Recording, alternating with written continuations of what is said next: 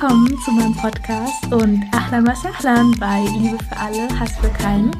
Ich bin Hannah Parwana Momand und freue mich, dass du dabei bist.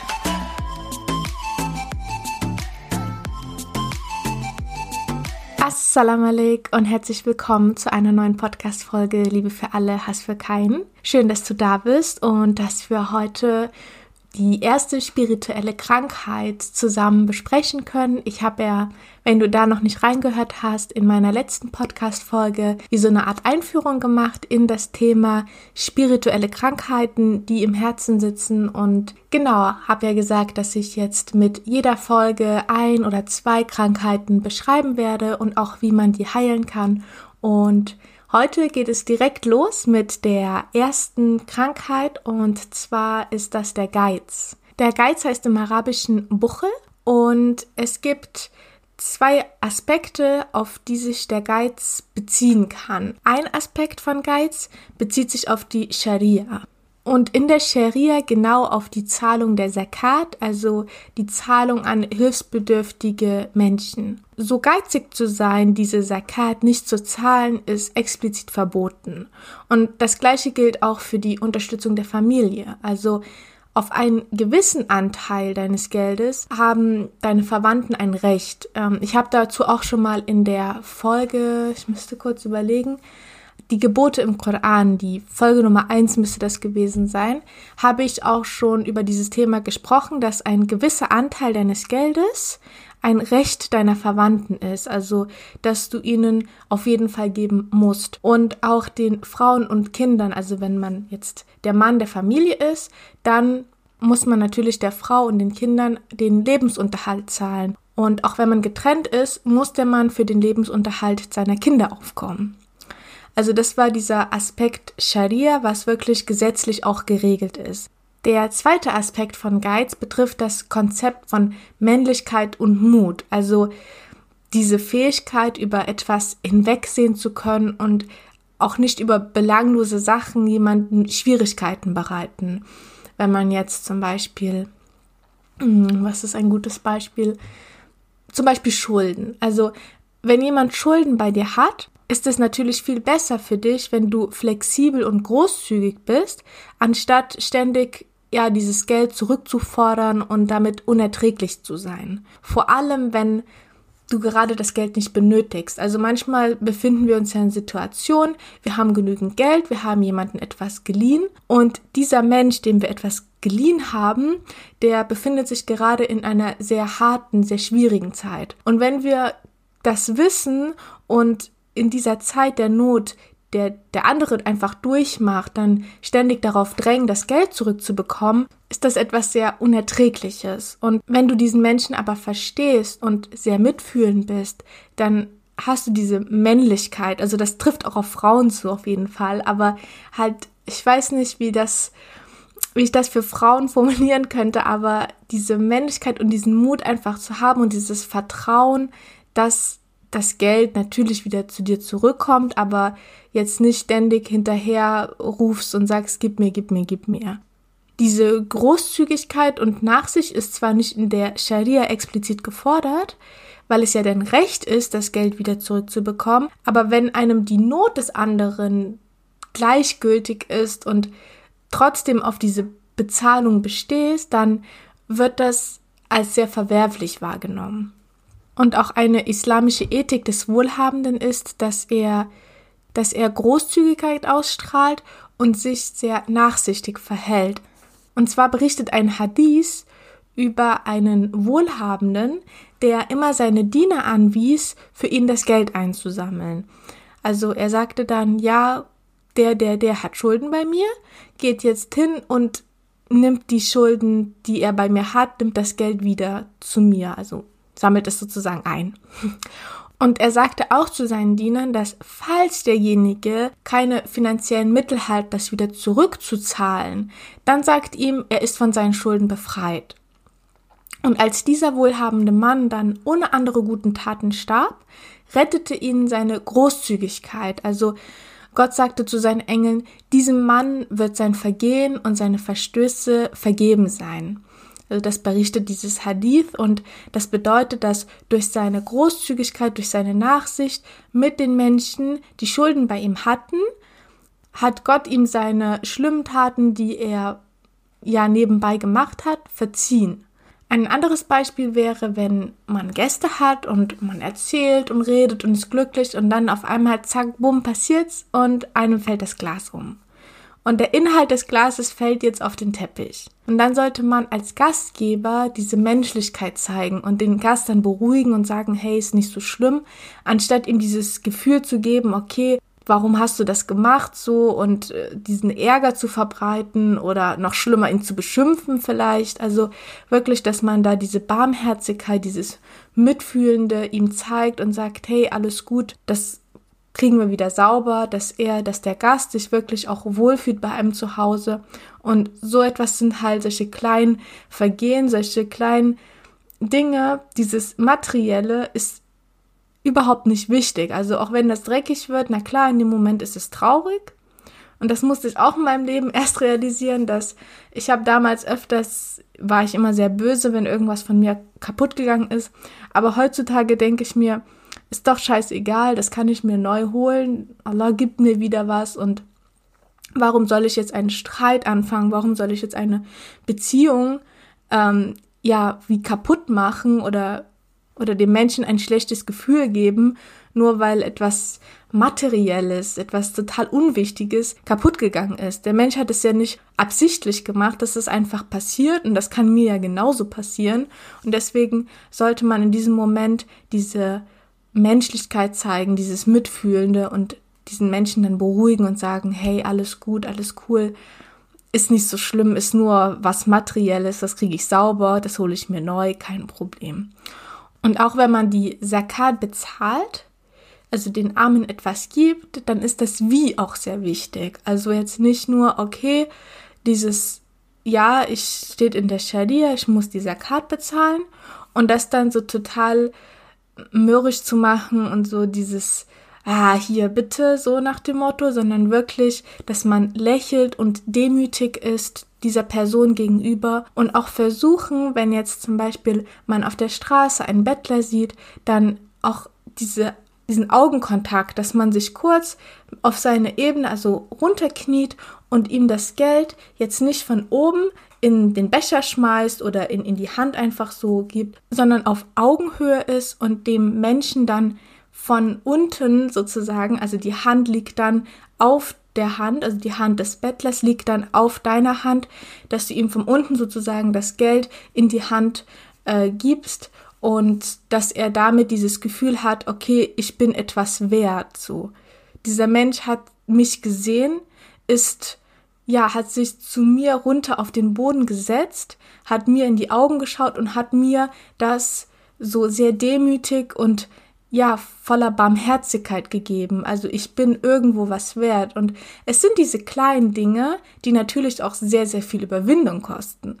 Es ist nicht einfach, sich jetzt, okay, es ist immer einfach, ja, ich muss jetzt schnell zur Uni und jetzt, da sitzt jemand und dann zack rein. Das ist etwas, was man so von Kindheit so gesehen hat, wie das passiert. Und da einfach diesen Unterschied zu machen, diesen kleinen Unterschied, dieser Mensch, dem du das Geld gegeben hast, der wird das so wertschätzen, weil er das gar nicht kennt. So, du bist vielleicht die erste Person, die sich auf seine Augenhöhe gesetzt hat und ihm das Geld so von unten so in die Hand reingedrückt hast und einfach dieser Demut und dieses Geben ist ja auch ein Privileg. Also diese Ehre, eine göttliche Verpflichtung zu erfüllen, dass du sagst, wow, es gibt so viele Menschen, die haben nichts die leben irgendwo in Rumänien, die haben schlimmere Lebensverhältnisse als Menschen in Afghanistan, die haben kein Wasser zu Hause, die müssen erstmal nach draußen laufen, bevor sie ihr Wasser nehmen können.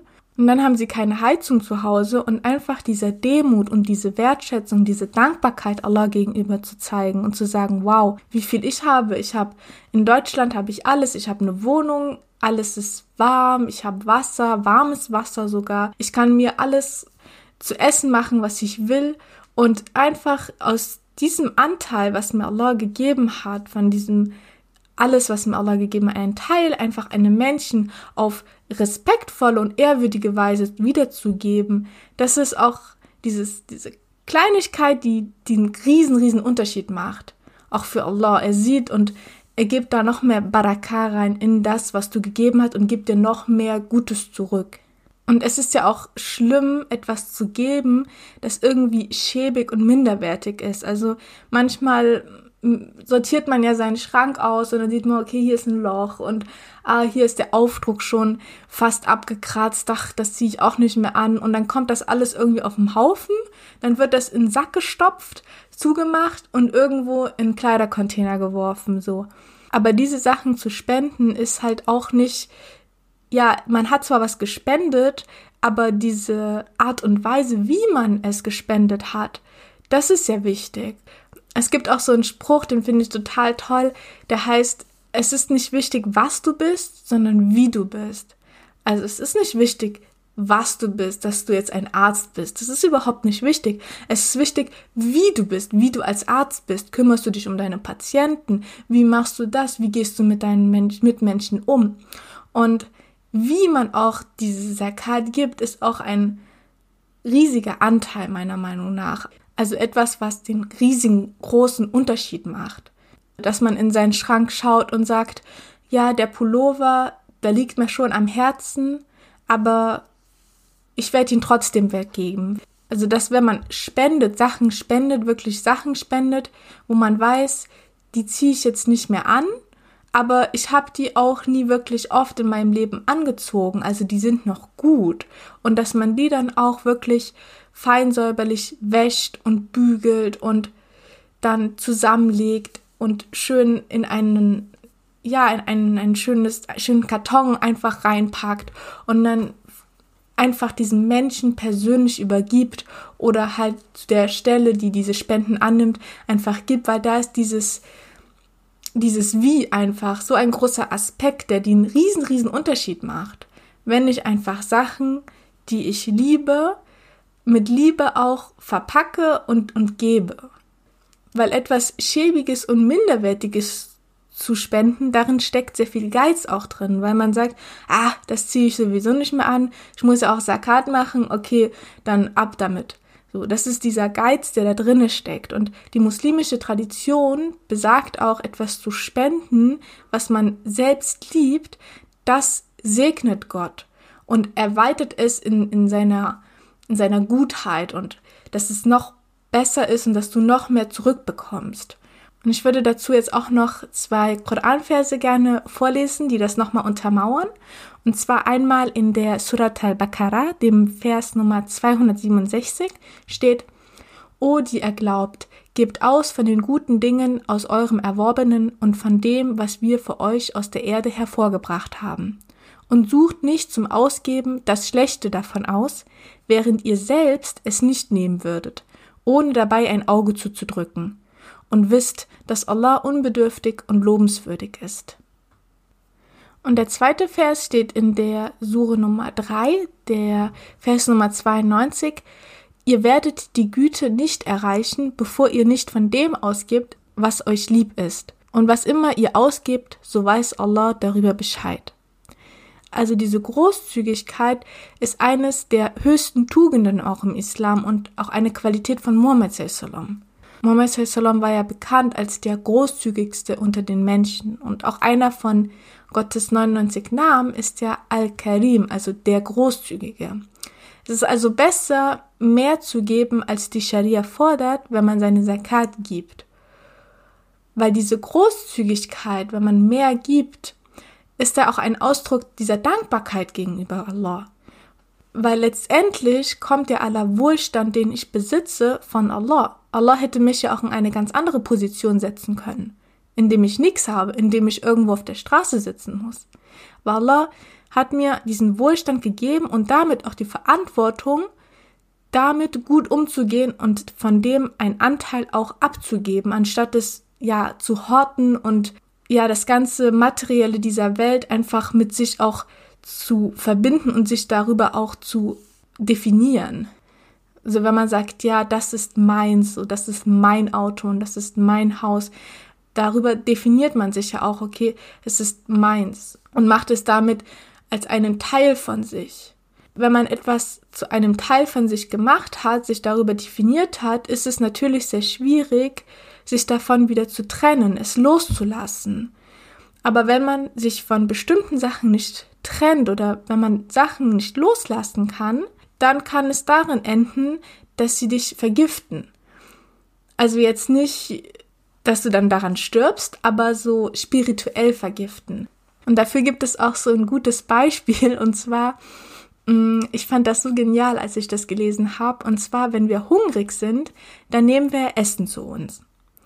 Und dann sind wir zufrieden und können dann wieder das machen, was wir tagtäglich machen, also unserer tagtäglichen Arbeit nachgehen. Nach einigen Stunden aber signalisiert uns unser Körper, auf Toilette zu gehen.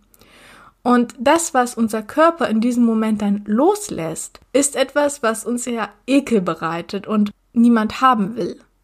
Ein paar Stunden zuvor war, war das aber genau diese Mahlzeit, die uns zufriedengestellt hat und uns weiterarbeiten gelassen hat und jetzt ist es etwas, nachdem wir es losgelassen haben, dieses, dieses, dieser Gift, weil der, der Körper braucht das nicht mehr. Er hat das, hat seinen Anteil daraus gezogen und den Rest hat er losgelassen. Und den Rest, was er losgelassen hat, würde uns, wenn, würde der Körper das jetzt in unserem Körper alles horten, ja, irgendwie weiß ich nicht, was passieren würde. ähm, aber es würde, glaube ich, nichts Gutes dabei rauskommen, weil der Körper muss es einfach loslassen. Er hat seinen Nutzen daraus gezogen und dann kann er es auch loslassen. Also im übertragenen Sinne vergiftet uns das Nicht-Loslassen dann spirituell. Ich finde auch, das sieht man relativ gut in diesen Serien, wenn dann dieses Team kommt, diesen Messi-Häusern. Ich weiß nicht, ob du das schon mal gesehen hast, aber das sieht ja dort total schlimm aus. Und die Menschen, die in diesem Messi-Haus auch gelebt haben, die sind ja psychisch auch total am Boden. Und daran sieht man, dass sie spirituell einfach leer sind, einfach komplett leer, weil sie nicht loslassen können diese krankhaftes, okay, ich muss das alles bei mir behalten. Es ist alles meins, meins, meins, meins, meins. Und ich kann es nicht loslassen. Auch Müll können sie nicht loslassen. Und das ist dieses Krankhafte. Und wenn man das nicht trainiert, dass man immer wieder etwas, was man hat und was man auch liebt, loslässt, dann führt das irgendwann so weit, dass man sich selber spirituell vergiftet damit. Also wenn man diese Sakat gibt, dann gibt man einen Teil seines Wohlstandes ab und reinigt damit seine Seele. Und reinigt damit nicht nur seine Seele, sondern auch seinen Wohlstand. Also Reinigung des Wohlstandes in dem Sinne, dass wer sein Hab und Gut nicht reinigt, indem er andere Menschen damit etwas Gutes tut, für den ist das, was er jetzt hat, im nächsten Leben ein Hindernis. Und der Grund, warum sie eine Strafe erleiden und sich fragen, okay, warum habe ich das, was ich hatte, auf der Erde nicht geteilt. Ich musste eh alles wieder zurücklassen. Und etwas zu geben macht ja auch glücklich. Also wenn jemand Geburtstag hat und ich habe demjenigen ein wunderschönes Geschenk gemacht, dann kann ich es immer kaum erwarten, bis der Tag des Geburtstages da ist, damit ich es ihm geben kann. Weil es mich einfach so glücklich macht, wenn er es dann aufmacht und sieht, wow, diese Arbeit, die ich da reingesteckt habe und diese Augen, die dann so strahlen, das macht einen ja selber immer sehr glücklich. Und deswegen geben ist auch dieses Seelenheil, um sich glücklich zu halten. Okay, und jetzt würde ich auf die Behandlung sozusagen eingehen, wenn man jetzt merkt, okay, in manchen Sachen bin ich schon geizig, was soll ich machen? Dann würde ich jetzt einfach in dem nächsten Punkt dir ein paar Sachen erläutern, wie man Geiz behandeln kann. Also zuerst einmal ist es wichtig zu realisieren, dass diejenigen, die Reichtum erlangt haben, das in den meisten Fällen durch Arbeiten bis zur Erschöpfung gemacht haben. Also sie haben über einen langen Zeitraum Tag und Nacht immer wieder bis zur Erschöpfung gearbeitet, gearbeitet, gearbeitet. Und in der Zwischenzeit haben diese Menschen gar nicht gemerkt, wie das Leben an ihnen vorbeizieht bis das Leben dann irgendwann vorbei ist. Und ich denke, dass wenn Menschen arbeiten bis zur Erschöpfung, dann wollen sie auch nichts von ihrem Erarbeiteten abgeben, weil sie denken, ich habe dafür so hart gearbeitet, ich habe dafür geschwitzt, ich habe dafür Sachen gemacht, die mir gar keinen Spaß gemacht haben. Warum soll ich das jetzt abgeben? Es ist alles meins. Ich denke, das ist auch ein großer Faktor dafür, dass wenn man etwas macht, was man gerne macht, eine Arbeit, die man gerne macht, dann ist es, denke ich, leichter, etwas auch abzugeben, anstatt dass man ja dieses Ziel hat, ich möchte unbedingt den und den materiellen Status erlangt haben und dafür Tag und Nacht arbeitet und Arbeiten macht, die man nicht gerne macht. Und wenn ich so an meine Jugend mich erinnere, dann habe ich auch nur ans Lernen gedacht und dachte, ich muss immer nur lernen und dann habe ich ja auch noch gearbeitet und ich wollte so wenig Zeit wie möglich für Freunde haben, weil ich dachte immer, okay, die würden mir ja nur meine Zeit nehmen. Ich kann in der Zeit ja auch lernen und arbeiten und etwas Sinnvolles machen. Also ich wollte so wenig Zeit wie möglich mit Freunden verbringen. Aber eigentlich hatte ich gar nichts davon, da ich mich in Zeiten, wo ich halt nicht gelernt habe oder nicht gearbeitet habe, dann habe ich so eine, so eine, so ein Gefühl des Alleinseins empfunden. Weil na klar, wenn du immer absagst deinen Freunden, dann kommen die dann auch nicht zu dir und sagen, hey, wir wollen heute mal dies oder das machen. Und, und irgendwann habe ich dann für mich realisiert, dass man kann sich bemühen, so viel man will. Aber das Ergebnis liegt ja dann trotzdem nicht in deiner Hand. Also man kann ja Tag und Nacht lernen und dann in der Mathearbeit oder was weiß ich, kommt dann genau das Thema dran, was du nicht so gut beherrschst, wo du immer Fehler machst oder ja, was du dir vielleicht auch nicht so gut angeguckt hast, wo du nur mal kurz drüber geflogen bist und dir dachtest, ach, das kommt eh nicht dran und genau dann kam das dran in der Arbeit und ich dachte mir, es ist doch viel besser, wenn ich lerne und auch für meine Familie und meine Freunde Zeit finde, weil dann wird Allah glücklich sein, weil ich die Zeit nicht nur für mich genutzt habe, sondern auch für anderen Menschen gegeben habe. Und dann einfach zu realisieren, dass wenn man versucht, die Balance zu behalten und sich bemüht, für jeden auch Zeit zu finden, dann kann es gut möglich sein, dass in der Arbeit genau das dran kommt, was du gut gelernt hast und verstanden hast. Weil Allah gesehen hat, dass du dich bemüht hast, trotzdem, dass du viel Stress hast, niemanden zu enttäuschen und für alle Menschen auch da gewesen bist. Und das wird dir dann in der Arbeit wird dann irgendwie das dran kommen, was du gut gelernt hast. Also das habe ich mir für mich dann irgendwann begriffen, weil ich mir dachte, es kann ja nicht sein, dass ich ständig lerne, lerne, lerne und dann alle damit vergesse. So, das Leben besteht nicht nur daraus, welche Note ich in dem, dem Test habe. Und auch das einfach zu realisieren. Weil am Ende unseres Lebens sterben wir alle. Also niemand ist vom Tod verschont und auf der Beerdigung wird auch niemand über den Porsche oder das tolle Haus sprechen, was einer hatte. Es geht ja um die Erinnerungen, die der Mensch mit diesem Menschen hatte. Und wenn der Mensch aber keine Erinnerung mit anderen Menschen geteilt hat, dann was sollen Menschen auf der Beerdigung sagen? Und ich denke, sich auch das mal im Hinterkopf zu behalten, was möchte ich, was Menschen über mich an dem Tag meiner Beerdigung, was möchte ich, dass die Menschen über mich sagen? Welche Erinnerung sollen sie mit mir teilen, dass sie von mir erzählen können? Weil um den Porsche oder um das Haus streiten sich eigentlich dann nur die Verwandten, wer kriegt was und viele Sachen, die man hat, werden dann einfach irgendwohin gespendet und man hat darüber keine Kontrolle mehr. Und das Leben kann so schnell vorbei sein.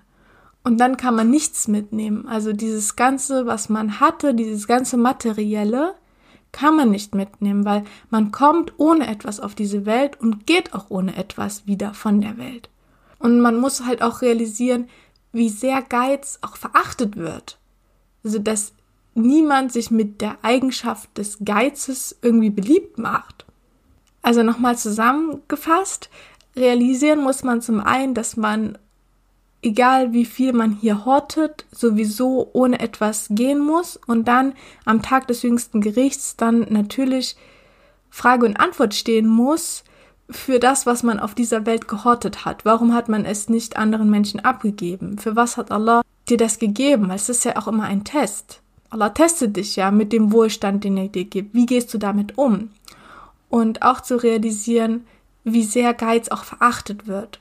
Ich glaube, wenn diese Realisation kommt, und man darüber reflektiert, dann kann man dann immer stückweise diesen Geiz loslassen und dann immer wieder sagen, okay, heute mache ich das und morgen mache ich das und heute gebe ich das und dann Stück für Stück dieses Loslassen zu trainieren, damit man sein Herz nicht mit dem belädt, was der Körper auf Toilette dann einfach rauslässt.